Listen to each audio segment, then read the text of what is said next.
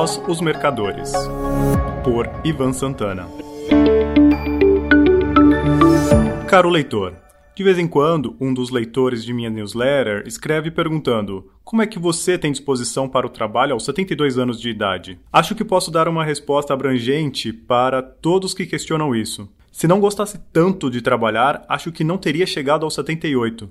São 37 anos de cigarro, parei em 1990 tonéis e mais tonéis de Jack Daniels, diabetes, arritmia cardíaca, hipertensão arterial. Aos domingos, escrevo esta coluna, Os Mercadores da Noite. Na segunda, terça e quarta-feira, a Warm-Up Pro.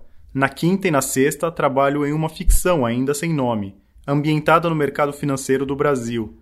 No sábado, colaboro com o Trading Journal, que sai às segundas. Cada um desses escritos é precedido de uma série de pesquisas, às vezes apto por temas atuais, em outras por assuntos não casuísticos, como o de hoje.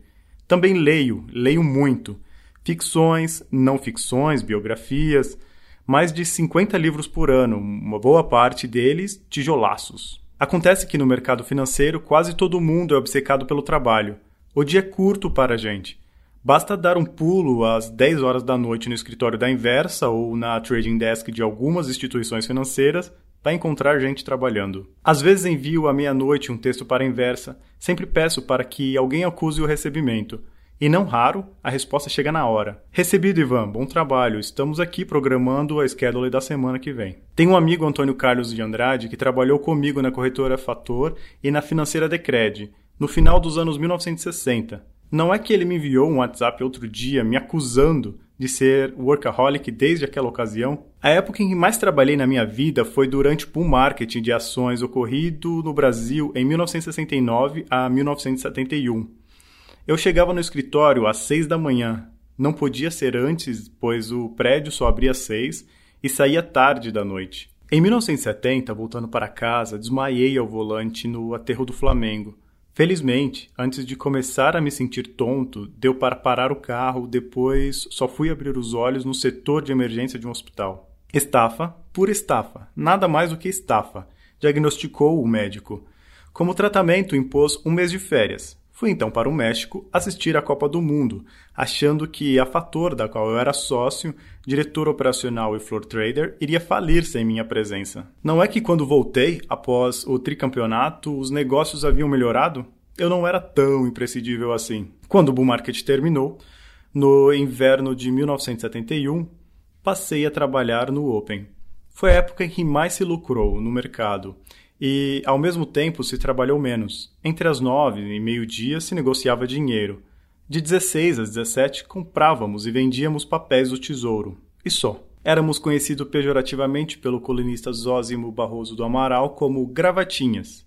Fortunas surgiram da noite para o dia. Algumas prevalecem até hoje. E como se esbanjava dinheiro? Pegar um avião na minha noite de sexta-feira para ver o Fluminense jogar um amistoso em Servilha, na Espanha, ou assistir um Grand Prix de Fórmula 1 em Joanesburgo, na África do Sul, sempre voava de primeira classe, era a rotina da minha vida. No meu caso, a Sborne acabou no final da tarde de 11 de maio de 1977, quando o Banco Central decretou intervenção no Banco Independência. Paguei do meu bolso o prejuízo das pessoas que haviam comprado da Fator CDBs do banco. Fiquei sem praticamente um centavo. Vivia do salário de minha primeira mulher. Após um período sabático ou sorumbático, que durou um ano, comecei a operar nos mercados internacionais de futuros e commodities. Atuava como broker e como trader. Só aceitava clientes altamente especulativos. Gente que arriscava 100 ou 200 mil dólares para ganhar no mínimo um milhão. Para outros, ainda mais audaciosos, eu vendia o tempo. Explicando melhor, shorteava calls e puts operação na qual o ganho é limitado e o prejuízo infinito. Não vou citar nomes, os caras podem não gostar, mas entre meus especuladores havia gente conhecida, muitos famosos até hoje. Só larguei o mercado quando me apaixonei por duas pessoas, dois homens. Seus nomes, Julius Clarence e Clive Maug. Quem leu meu livro Os Mercadores da Noite sabe de quem estou falando. Por eles, troquei os números pelas letras. Nunca mais tive moleza, como nos tempos do Open. Nem quis ter. Passei a achar ver televisão, ir ao cinema, almoçar ou jantar fora, dormir, um desperdício de tempo.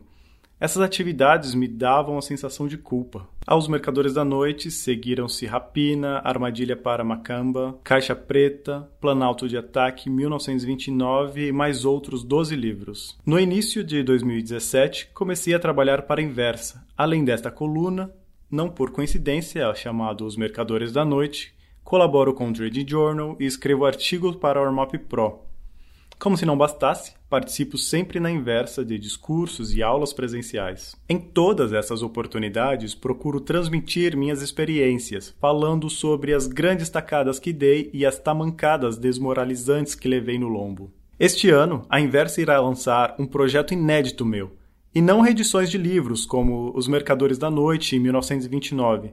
Só que, como já está concluído e entregue, estou trabalhando no próximo projeto depois emendarei com outro e ainda mais outro. Talvez mais. Vai depender do coração.